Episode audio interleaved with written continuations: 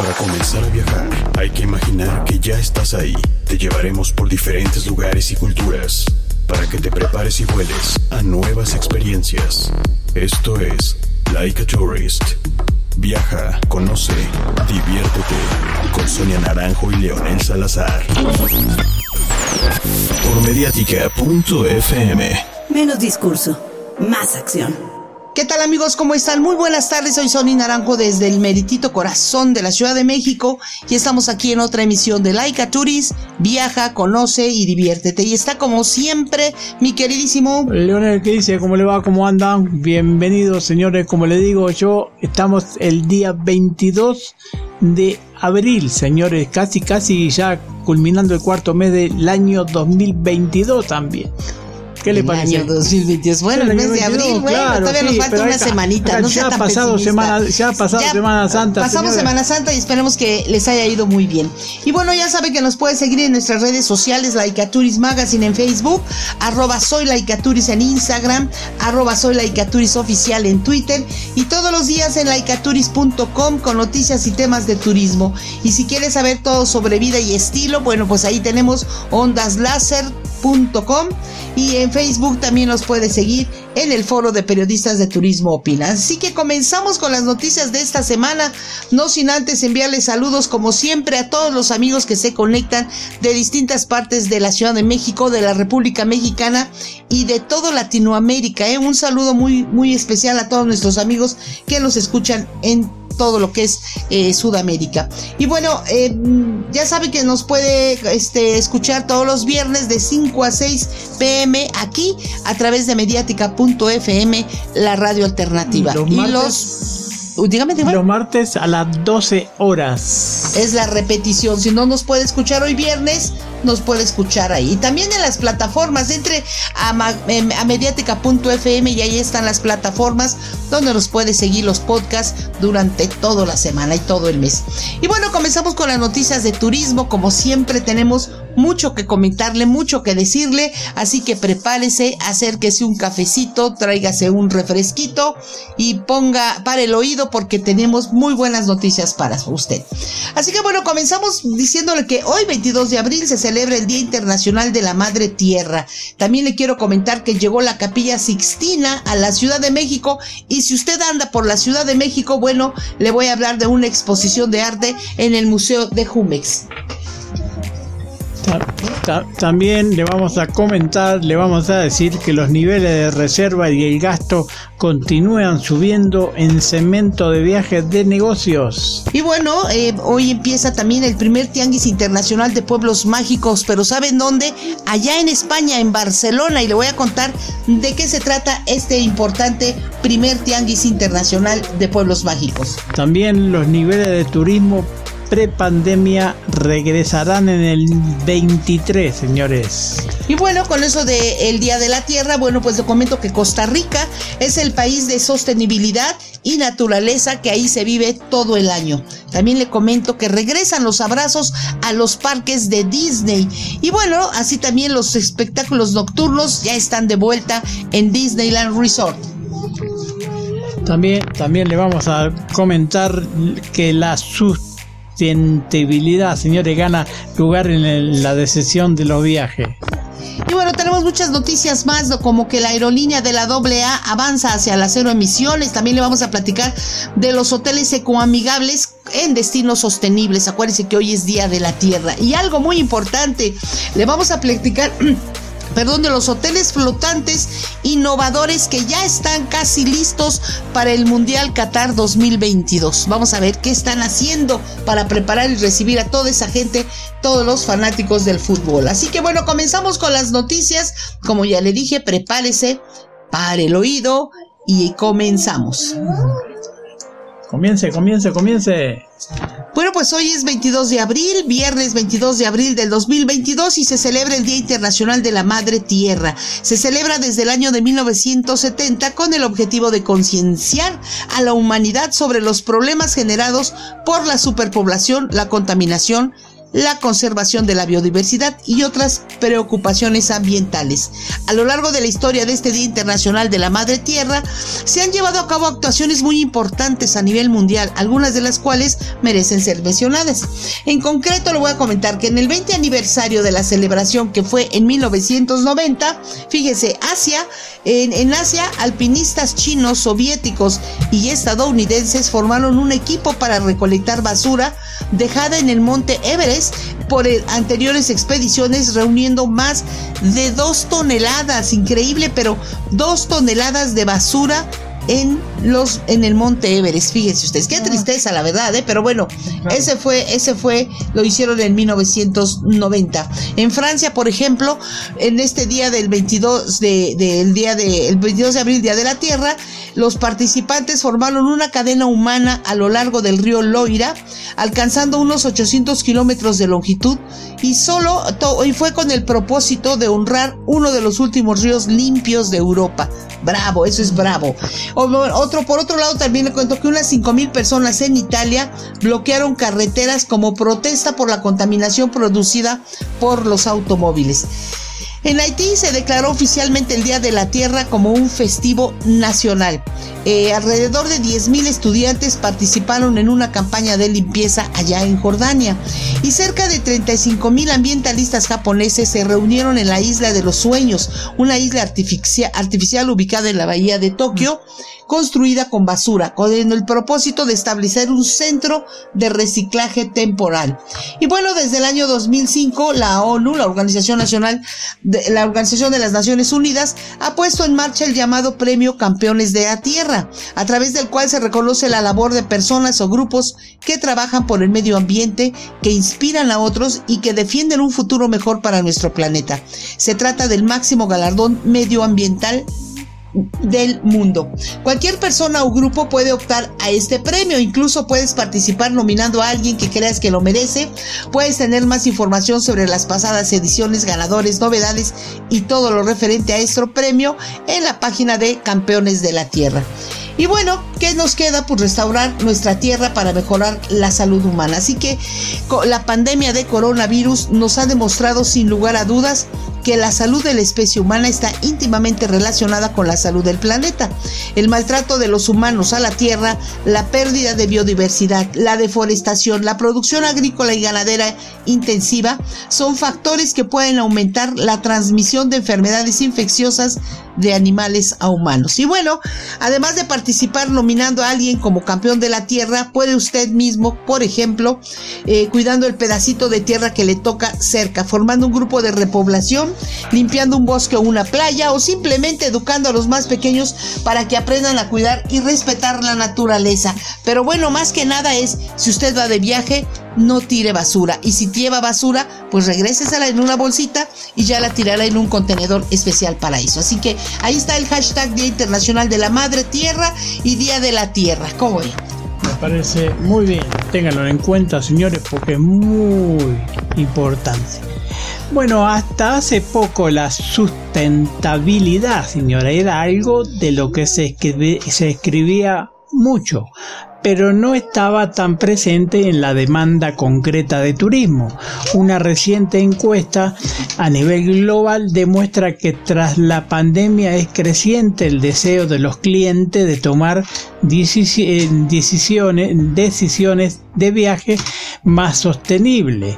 De acuerdo con la investigación, el 81% de los viajeros afirmó que los tours sostenibles son importantes para ellos y para el 50% las noticias recientes sobre el cambio climático están influyendo a la hora de tomar decisiones de viaje. Eh, eh, de la información recopilada entre 30.000 personas de 32 países, en febrero pasado se desprende que 7 de cada 10 pasajeros que quieren viajar de manera más sostenible durante los próximos 12 meses, lo que representa un aumento del 10% con respecto al año 21. En este sentido, planean que es más probable, probable que elijan un alojamiento sustentable, ya sea que lo que busquen específicamente o no. Asimismo, el 35% de los encuestados también dice que los esfuerzos en el cuidado del ambiente por parte de los proveedores de alojamiento y transporte juegan un papel importante en su decisión, en decisiones, ¿no? Además del cambio de pauta en el consumo de servicios, es interesante ver que esa conciencia de los pasajeros está lentamente empezando a incidir también en los ámbitos y elecciones de los destinos.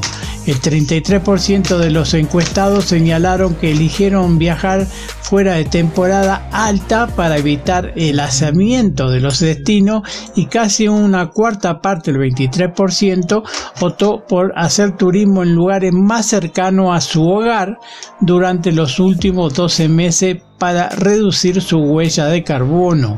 Así que el 27% prefirió ir a destinos menos popular para evitar las congestiones. El 46% de los viajeros globales entrevistados dijo haberse alojado en un establecimiento sostenible durante el último año, pero por los que lo eligieron, ¿qué tipo de sustentabilidad demandan? De aquellos que han experimentado una estadía más sostenible en los últimos 12 meses, las razones para seleccionar los prestadores varían. Por ejemplo, el 41% dijo que lo eligió para ayudar a reducir su impacto en el medio ambiente. Un tercer eh, 33% señaló que quería tener una experiencia más relevante a nivel local. Y de otra manera, el 31% afirmó que las propiedades sustentables tratan de mejorar a la comunidad. También, para decirle algo, eh, el informe planea que aún queda mucho para hacer para que las posiciones de alojamiento más sustentables sean más fáciles de encontrar para todos, de los que no se hospedaron en un alojamiento sostenible durante el último año. Y si bien la conciencia de los viajeros está cambiando, no hay que olvidar que más de la mitad, el 56%, admitió que no busca activamente los criterios de sostenibilidad, sino de una propiedad antes de reservar. Así que señores, tengan en cuenta esto porque es muy importante, los viajeros globales son conscientes de que tan lejos viajan cómo llegan y cómo se desplazan una vez que están allí. Uno de cada cinco, el 20%, eligió viajar en tren en lugar de auto para distancias más largas y poco menos un tercio, el 30%, dijo que se siente vergüenza de volar debidamente a su impacto en el medio ambiente y ello se traduce que a la hora de reservar el transporte para sus viajes, el 40% busca actividades eh, sobre eh, la sostenibilidad. Así que el 54% no lo hace. Igualmente muchos de ellos consideran que es algo que puede influir en su elección final de sus viajes. Pues muy bien, hay que elegir siempre un buen transporte para nuestros viajes. Y bueno, le comento que la única reproducción en tamaño natural de la monumental obra del gran toscano Miguel Ángel Buonarroti está en la Ciudad de México. Si usted visita nuestra capital por estos, estos días, en estos días de asueto, todavía acá en México todavía terminó la Semana Santa, pero bueno, tenemos todavía una semana más de vacaciones para los alumnos y maestros. Bueno, pues le comento que la capilla Patrimonio de la Humanidad, es preservada celosamente a través de los siglos por la sede apostólica y por primera vez en, la historia como una diferencia al pueblo de México, el siempre fiel, hoy han permitido su recreación a tamaño natural. Si visita la Ciudad de México tendrá la oportunidad de contemplar y experimentar la emoción de encontrarse dentro de esta capilla, lugar en el cual se lleva a cabo el cónclave, la reunión del Colegio Cardenalicio, mediante el cual son elegidos los papas y cuya elección es anunciada al mundo a través del humo blanco que brota de la chimenea de la Sixtina. Pues bien, desde ayer los capitalinos abarrotaron la capilla Sixtina en el Zócalo de la Ciudad de México. Cientos de personas se formaron desde las primeras horas de, del jueves en los alrededores del Zócalo de la Ciudad de México para ingresar a la réplica de la Capilla Sixtina, la cual originalmente se encuentra en el Vaticano. Y bueno, para ingresar a esta capilla es necesario contar con boleto, los cuales son gratuitos y solo se pueden obtener por internet, ya estando en el interior de esta capilla las personas pasan a una antesala con obras del Vaticano. Un grupo de cerca de, 100 a 200 personas deben observar una proyección de 15 minutos sobre la construcción y el proceso que llevó a Miguel Ángel para pintar la capilla Sixtina. Personal de museos del Vaticano y de la Secretaría de Gobierno de la Ciudad de México piden a la ciudadanía no tomar fotografías ni comer o beber dentro de las instalaciones. La réplica de esta capilla Sixtina estará abierta al público desde ayer 21 de abril y hasta el 21 de mayo, un mes entero en que, en que podrá usted visitar eh, este, el, eh, esta capilla sixtina que debe su nombre al Papa Sixto IV y llega a México con el respaldo de los museos vaticanos. Las capitalinos y turistas, como le digo, podrán acudir de martes a domingo de entre las 10 de la mañana a las 6.40 más o menos. Así que bueno, pues ahí está, usted tiene que darse una vueltecita y disfrutar de este espectáculo único, único en la Ciudad de México. Y bueno, para seguir visitando museos en estos días de mucho sol y calor aquí, es en la Ciudad de México. Mire, sí le recomendamos que traiga su bloqueador. No tenemos playa, pero el sol es muy fuerte. Un sombrerito o una sombrilla, porque va a tener que estar parado afuera de la Capilla Sixtina. Pero también puede darse una vueltecita por el Museo Jumex, una de las instituciones más destacables en cuanto a arte contemporáneo en la Ciudad de México se refiere, consolidándose como un espacio de exhibición producción y experimentación en las artes. A inicios del mes de abril recibió eh, Fischer Lovers su más reciente exposición que pone en, retrospectiva el trabajo del artista conceptual suizo. Esto a través de maravillosas obras reflexivas y de celebración a la vida.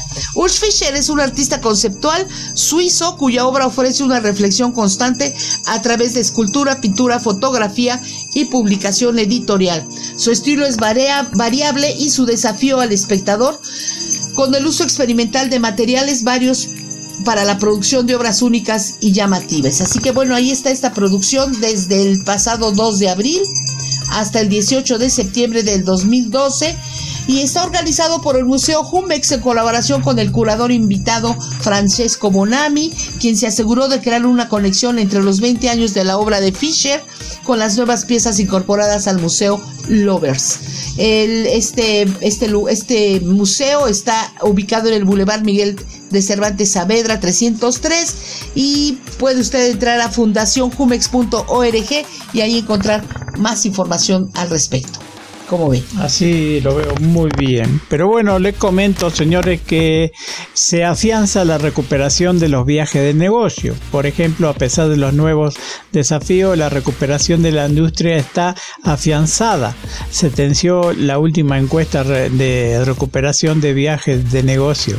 Entre estos otros hallazgos, el estudio señala que se están renovando las políticas de viaje corporativo y los empleados están este, dispuestos a volar por negocio. Vuelve el, optimismo al turismo, al turismo corporativo, por ejemplo. Ha estado eh, encuestado esta regular y, los compradores y proveedores de, este cemento desde el comienzo de la pandemia y hoy el impulso del mercado muestra que la industria navega y cambia en el camino hacia la recuperación. Estamos viendo ganancias significativas en el retorno de los viajes de negocio, especialmente durante el último mes. Los datos globales muestran que más empresas están permitiendo viajes nacionales de empleados y ahora también internacionales.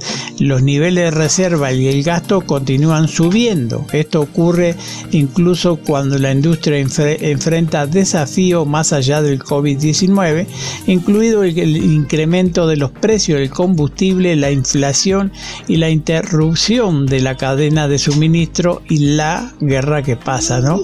Datos de la recuperación del turismo de negocio, bueno, estos son los resultados de la encuesta de la recuperación de viajes desde abril, en el cual participaron 520 protagonistas del cemento.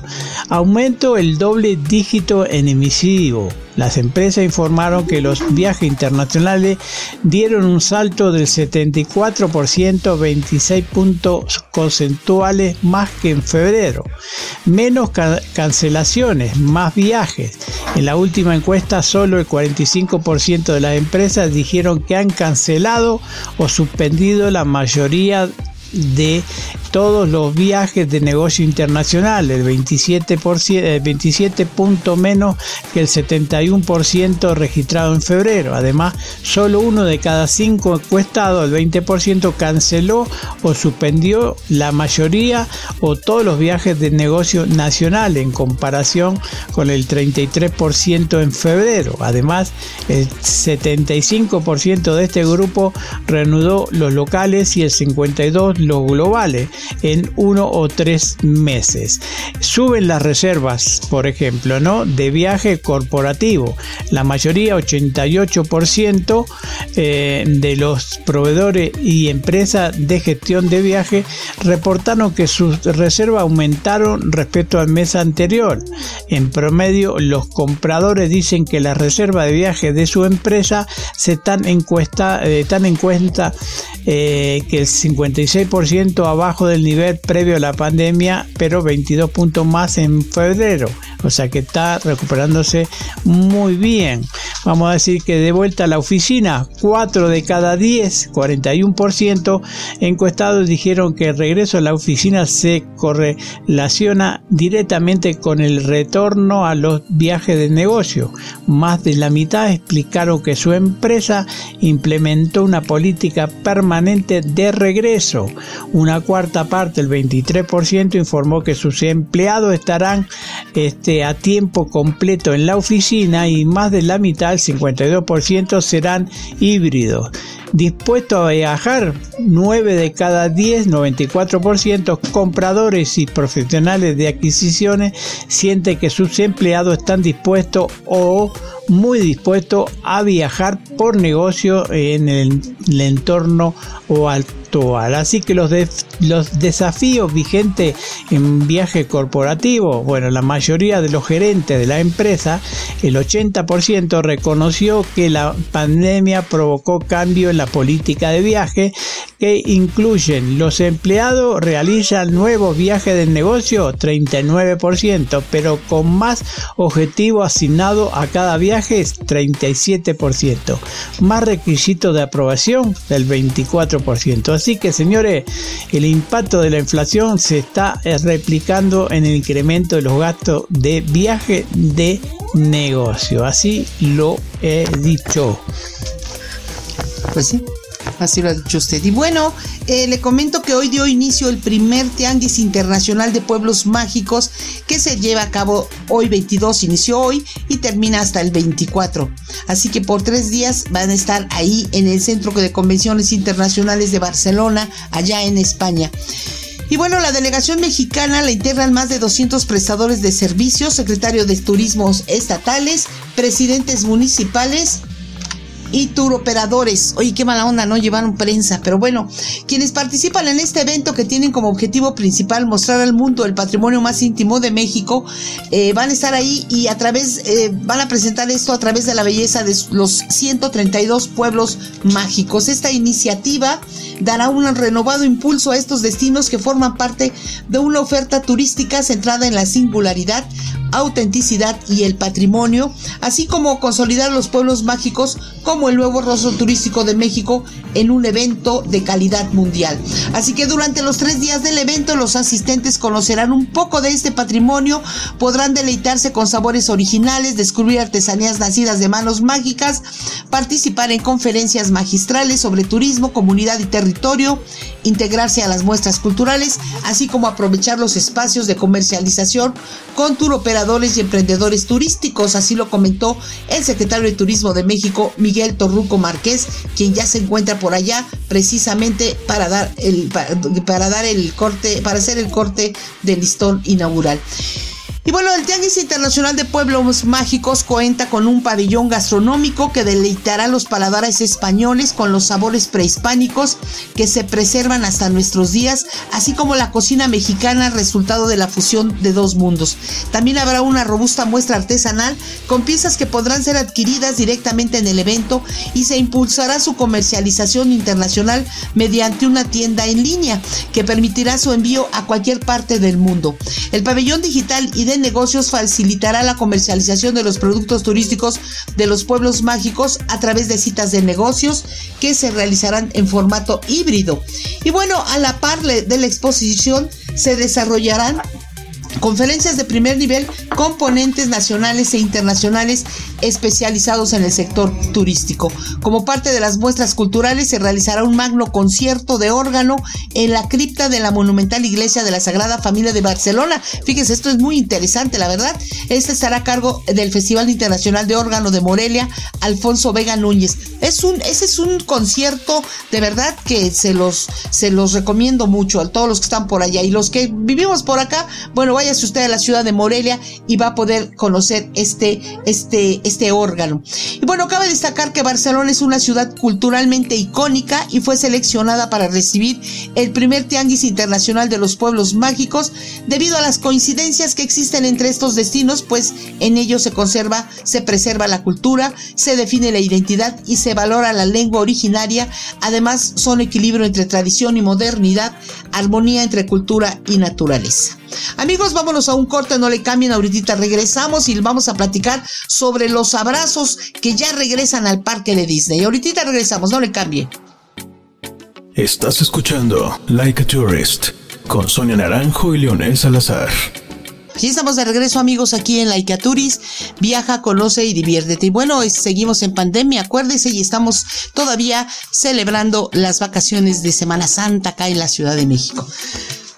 Y bueno, le comento que Costa Rica es líder mundial en la búsqueda de, la sostenibilidad ambiental, habiendo puesto en práctica décadas de iniciativas de descarbonización con avances que incluyen una red eléctrica con más del 95% libre de emisiones, y tasas de deforestación muy bajas con el 55% del país protegido. Aunque Costa Rica es un pequeño territorio, la cantidad de especies que tiene representan el 6% de la biodiversidad de la Tierra.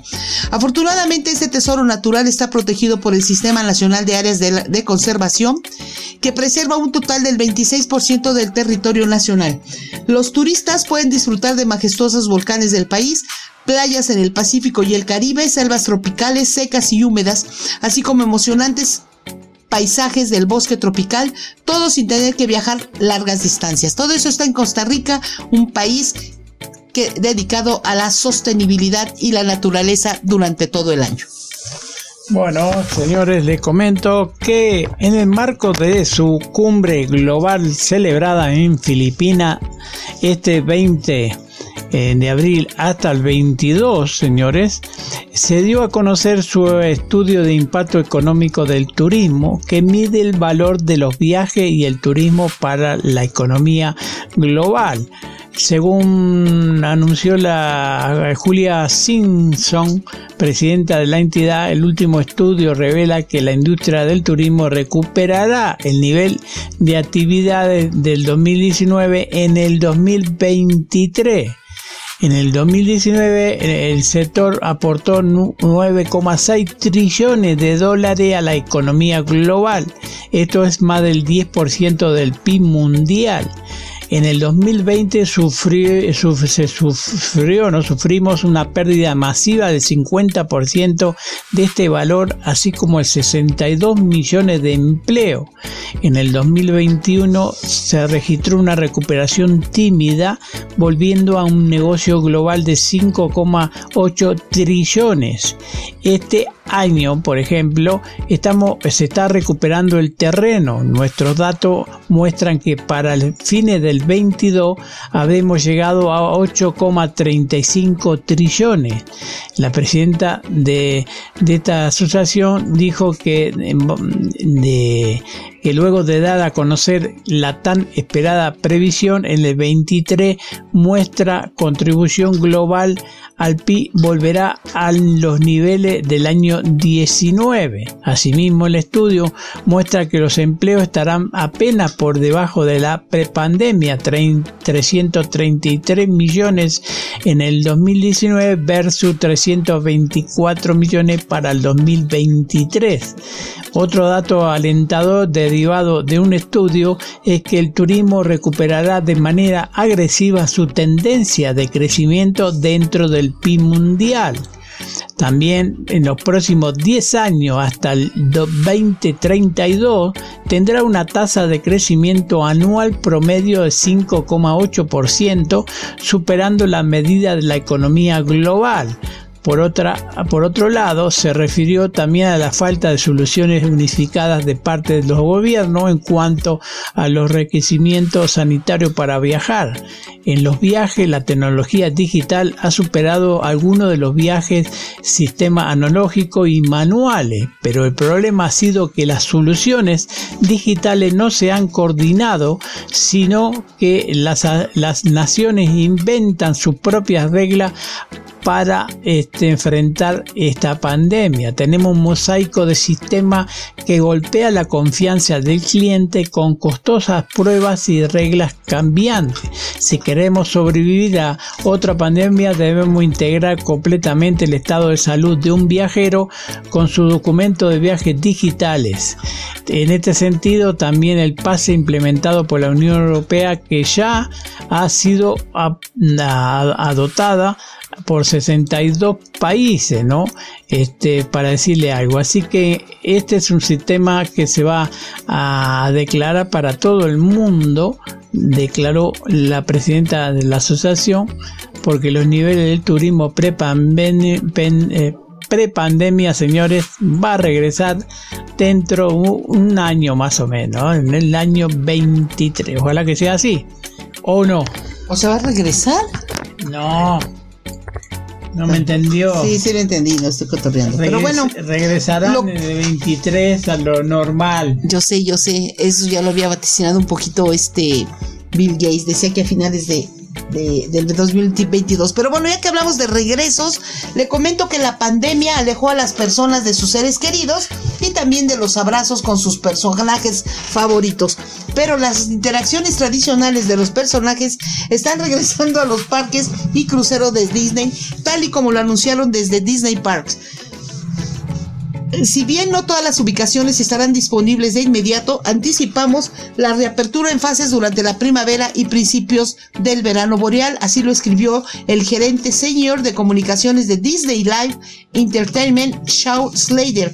El distanciamiento social fue la norma para casi todas las interacciones de los personajes a lo largo de la pandemia, excepto en Star Wars Galactic Star Cruiser, que, Cruiser, que se inauguró el primero de marzo. Los visitantes tuvieron que saludar desde lejos y posar para las fotos mientras se mantenía la distancia social.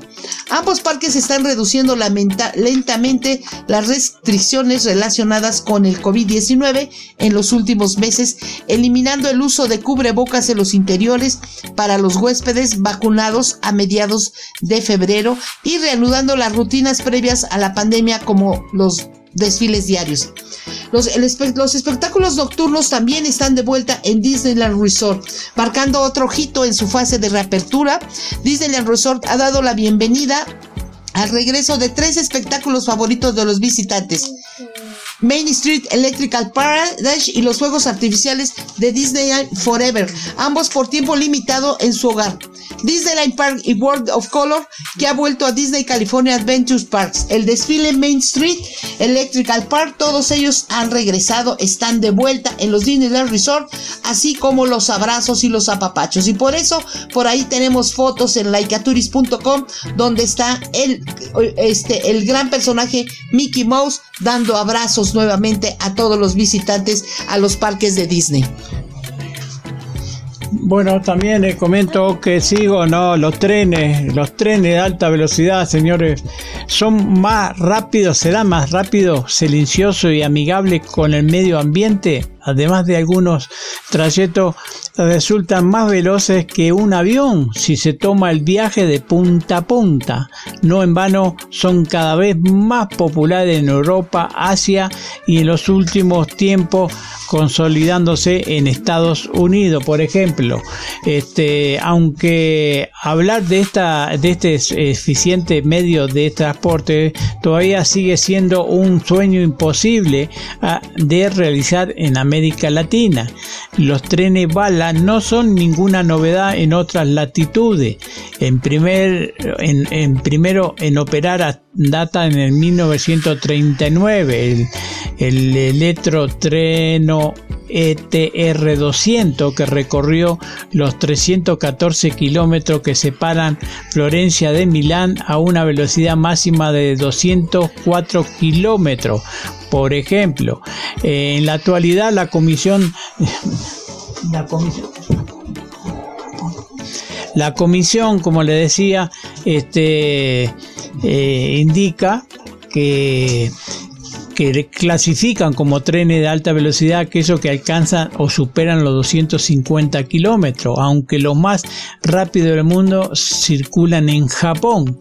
El viaje, el viejo continente atesora el 60% de las líneas ferroviarias de alta velocidad en todo el planeta. El resto, 40%, se lo reparten entre Asia, el 30%, América y África, el 10%. Eh, con 3.487 kilómetros de tendido ferroviario, España es el país con la red TAP más extensa de Europa, ¿eh? 3.487 kilómetros. Lo siguen Francia y Alemania con 2.734 kilómetros y 1.571 kilómetros respectivamente en contraposición Países Bajos dispuesto de la malla más corta de tal solo 90 kilómetros. En Japón, por ejemplo, la red de trenes de alta velocidad cubre 3.041 kilómetros y en China, líder, global en materia con 40.267 kilómetros. Por ejemplo, Europa, que es el líder en alta velocidad de ferroviaria, se suele decir que nada es más rápido que volar y nada es más lento que un aeropuerto. Los estrictos controles de seguridad a los que se exponen los pasajeros incrementan considerablemente la duración de un viaje, más allá de, lo que es esta necesidad de facturar un, un equipaje para la bodega, por ejemplo. Según informa, eh, hay 14 rutas eh, europeas en las cuales donde el tren le gana al avión. ¿Escuchó bien? 14 rutas eh, de Europa donde el tren le gana al avión. Así es el proyecto entre Bruselas y París y se puede recorrer en mil en 1.22 horas, mientras que en avión llega a alcanzar hasta 5.30 horas. Si el destino fuera desde este mismo punto de partida entre, perdón, entre Londres o Ámsterdam ahorro de tiempo será aproximadamente de 3,15 horas. Los beneficios son concretos y de hecho entre los eh, capitales de Francia y Bélgica el enlace por tren rápido ha adquirido un sobresaliente 95% de cuota de mercado. Por otra parte, los trenes eh, alemanes han establecido una frontera red interna que eh, economiza los tiempos de desplazamiento entre las urbes germanas y ha quitado todo protagonista al avión para este tipo de itinerario. muchos de los trayectos de viajeros ejecutivos entre los dos este, aéreos que tiene Lufthansa en Frankfurt, por ejemplo, el principal y el U secundario de Múnich se encuentra mediante estos rápidos ferrocarriles que en muchos casos utilizan la tecnología levitación magnética. Allí le dicen levitación magnética. Es la verdad que es la primera vez que lo escucho esto, ¿no?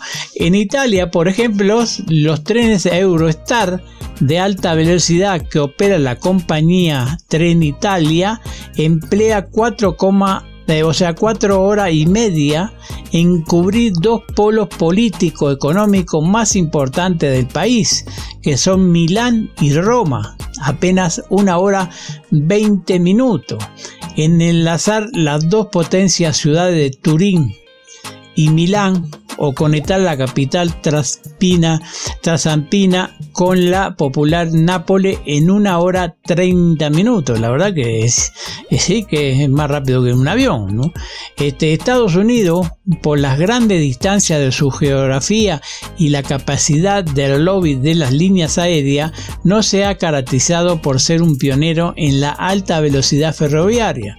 Hasta diciembre del 2000 año en que se inauguró el corredor rápido del nordeste entre Washington, eh, New, York y Boston, esta modalidad de transporte era inexistente, por ejemplo. En el año de su lanzamiento, el tren Acela Express agrupa el 45% de los pasajeros entre Nueva York y Washington. Este servicio que deja a los pasajeros en pleno centro de ambas ciudades cubre los 360 kilómetros que separan Nueva York de la capital de la Unión a una velocidad de hasta 240 kilómetros.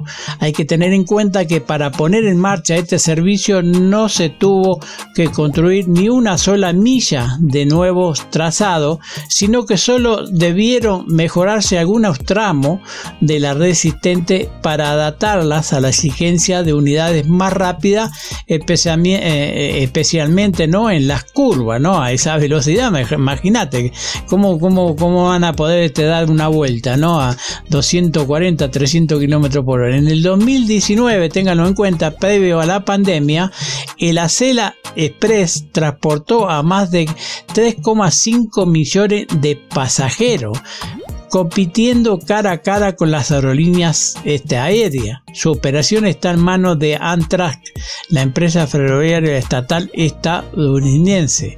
En cualquier caso, el Acela Express ofrece otras comodidades al pasajero que hacen este, eh, eh, paledesear ¿no? a las comunes en un avión de eh, pasajeros, tales como llegar a, la céntrica Penn Station en Nueva York o también la Union Station en Washington o, a, Filadelfia, por ejemplo, además de poder utilizar todo el trayecto el celular y si desea hacer un sueñito durante el trayecto se tiene, tiene la opción de escoger ¿no? expresamente reservar reservados para eh, descansar, por ejemplo, hay que tienen una zona para que pueda dormir, ¿no? Mientras tanto, en Florida sigue avanzando la fase final del proyecto privado que nació en el 2012 con la intención de unir las dos ciudades con mayor demanda turística del estado del sol, esto es en Miami y Orlando, al cargo de la firma eh, All Arbor Florida, con una inversión estimada en, en 1,4 5 mil millones de dólares. El funcionamiento del primer tramo se hizo realidad en mayo en 2018 al enlazar Miami con West Palm Beach. Los trabajos para concretar la llegada a Orlando se espera para finalizar en el 2023. Cabe puntualizar que es estrictamente un tren de alta velocidad pues su velocidad máxima está en el orden de 200 km por hora, bastante mayor sin embargo que la de un servicio convencional.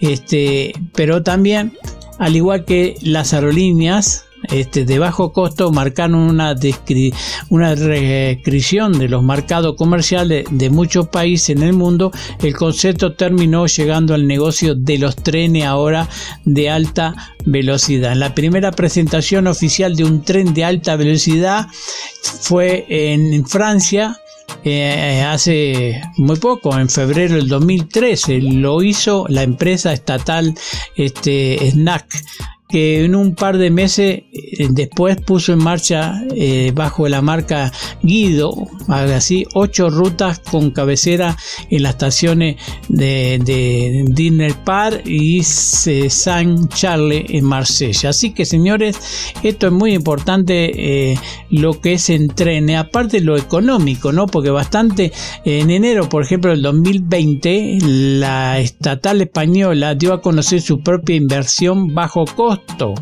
el talgo, eh, 112, que permitió elevar el 20% de la cantidad de pasajeros transportados por formación, 438 plazas en clase única sin vagón ejecutivo ni tampoco vagón con cafetería.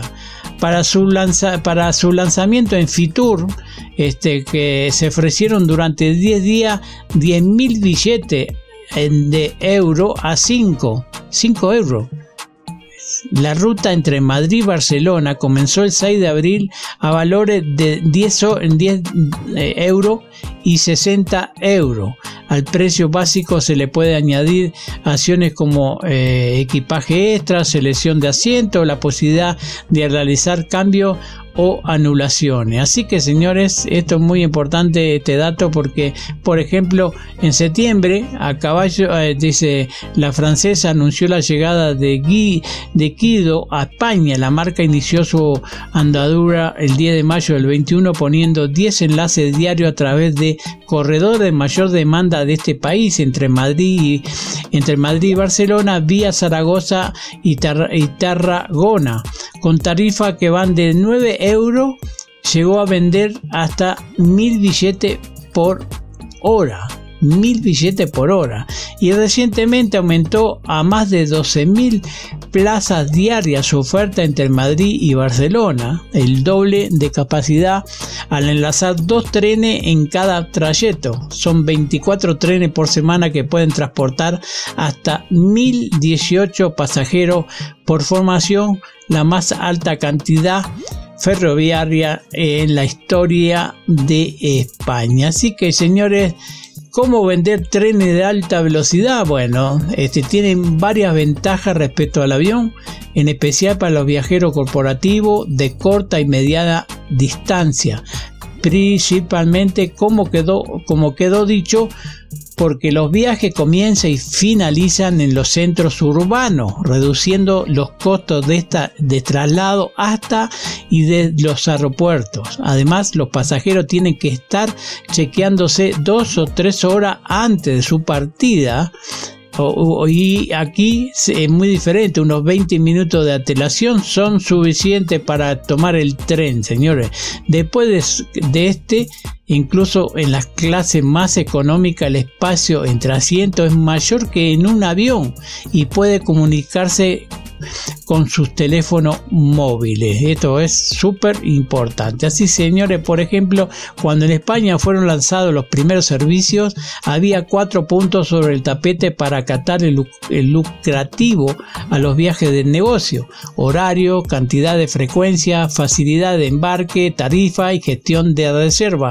Todos fueron perfectamente cumplidos por este servicio. El viajero corporativo de la nueva normalidad pide flexibilidad, ahorro de tiempo, eh, de tiempo, producir en el transcurso del viaje y certidumbre de saber a qué hora va a llegar, por ejemplo, ¿no? Y los TAC se ajustan a la perfección a tales demandas, inclusive porque el usuario puede empezar a trabajar e incluso tener reuniones en las pequeñas salas de reuniones de, en los trenes desde el primer minuto en que se acomodó eh, a bordo, ¿no? Así que señores, Muchos de estos beneficios aplicados al viajero de placer que pueden ir de punto a otro con menos preocupación y las tarifas por lo general suelen ser más bajas que nunca. Esperemos que el tren Maya que de 1500 kilómetros aquí sea rápido divertido, económico, señores, y mucho para, para conocer, ¿no? Eso va a ser muy importante. Y bueno, este, American Airlines avanza hacia las cero emisiones. Fíjense que el verano pasado la aerolínea de la AA se comprometió a desarrollar un objetivo intermedio basado en la ciencia para reducir las emisiones de gases de efecto invernadero, siendo la primera aerolínea en América del Norte en hacerlo. Recientemente compartió que la iniciativa Science Based Targets una coalición que define y promueve las mejores prácticas en los objetivos de reducción de emisiones, aprobó el objetivo de American para el 2035 como consistente con los niveles requeridos para cumplir con los objetivos del Acuerdo de París. Este, eh, este convierte a American en la primera aerolínea del mundo con un objetivo basado en la ciencia aprobado por SBTI. Y bueno, los objetivos basados en la ciencia proporcionan un camino claramente definido para reducir las emisiones, verificando que los objetivos corporativos estén alineados. Pues este es muy bueno, fíjense este objetivo, porque poco a poquito todos tenemos que contribuir a la no contaminación del planeta. Y bueno, fíjense que eh, siguiendo con el tema de, del Día de la Tierra que es hoy, eh, le comento que una buena manera de celebrarlo es poniendo en práctica un turismo que promueve acciones en pro del medio ambiente, en destinos sostenibles que hagan a los viajeros apreciar y cuidar los maravilloso, lo maravilloso que hay en el planeta. Lo primero a tomar en cuenta en un viaje responsable es optar por hospedajes que también contribuyan a cuidado del entorno. Y bueno, hay tres destinos sostenibles para conectarse con la naturaleza. Por ejemplo, Reserva de la Biosfera Sierra Gorda Querétaro. Ahí en el centro de nuestro país se encuentra una de las áreas naturales protegidas más extensas en territorio. A una hora y media del centro de Querétaro se ubica la Sierra Gorda, distinguida por la gran biodiversidad que posee. Es un altar a la naturaleza. Varios grupos ambientalistas ofrecen tours de un día para visitar de manera responsable y disfrutar de esta belleza natural. Se recomienda llegar un día antes de la excursión y hospedarse en Juan Querétaro, Centro Sur, una opción de hospedaje responsable al cumplir con los objetivos de desarrollo sostenible de la ONU en sus tres ejes principales, principales, ambiental, social y económico. También está Bahía de Banderas allá en Puerto Vallarta. Este destino es ecoamigable gracias a la conservación y protección de los corales. En esta actividad participan turistas y organizaciones para preservar este lugar. Un dato interesante sobre Bahía de las Banderas, eh, Bahía de las Banderas es que es una de las playas que están dentro del programa Playas Limpias Certificadas. Una opción de alojamiento es el Fiesta Inn Puerto Vallarta, isla que también implementan acciones sostenibles al ofrecer dispensadores de amenidades con productos de belleza y cuidado personal de la marca Botanicus, disminuyendo así el residuo de los plásticos. Y bueno, el tercer destino está Monterrey, Nuevo León. En este destino se encuentra el área natural protegida Parque Ecológico Chipinque, famosa por sus grandes senderos naturales y montañas. Sus 1.791 hectáreas verdes son perfectas para respirar aire puro. Una alternativa de alojamiento es Fiesta Americana Monterrey, Pabellón M, que está a 15 minutos de este parque ecológico, convirtiéndose en el punto de partida perfecto Además, genera acciones ambientalistas al ser un, hotel libre de humo, por lo que ayuda a reducir la contaminación del aire. Y bueno, ya que hablamos de hoteles, bueno, pues fíjense que los hoteles flotantes e innovadores para el Mundial Qatar 2022 ya están más listos que nada. Y es que cada vez se acerca más la Copa del Mundo, la cual se disputará en noviembre de este año. Por eso la organización ya está trabajando en cuáles serán los hospedajes para los turistas que visiten el país. Según lo informa el medio digital Info Uno de los proyectos más innovadores es de 16 hoteles flotantes, los cuales se construirán en las costas de Quetaifán, Isla Island North, cerca del Estadio Internacional de Lusay. Los 16 edificios serán idénticos y tendrán un largo de 72 metros y un ancho de 16 metros. Además contará con 101 habitaciones, las cuales podrán albergar a 1.600 personas aproximadamente en cada uno. Otra de las opciones que tendrán los turistas para hospedarse son los cruceros. Hace unos meses los organizadores anunciaron el alquiler de dos cruceros con 4.000 habitaciones que estarán amarrados en el puerto de Doha durante el certamen. Las personas que se hospeden en estos cruceros tendrán incluidos los traslados en bus a los ocho estadios. los lujosos barcos incluyen tres piscinas, cuatro bañeras de hidromasaje, una cascada en el vestíbulo del Jardín Zen, un auténtico bar de sushi japonés, un gimnasio de última generación, mini golf, cancha de tenis, baloncesto y sala de póker. Cabe destacar que el estadio de la gran final estará ubicado en Lusai, una ciudad que no existía hasta hace algunos años y cuya construcción se inició para la Copa del Mundo. Este estadio tendrá 80 mil localidades y su construcción finaliza este año.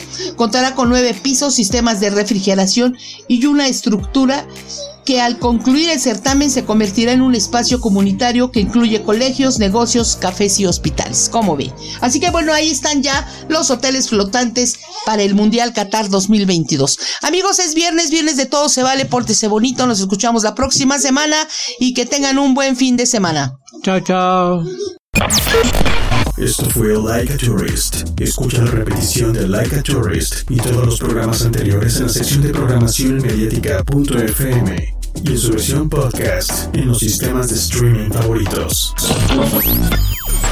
Por mediática.fm. Menos discurso, más acción.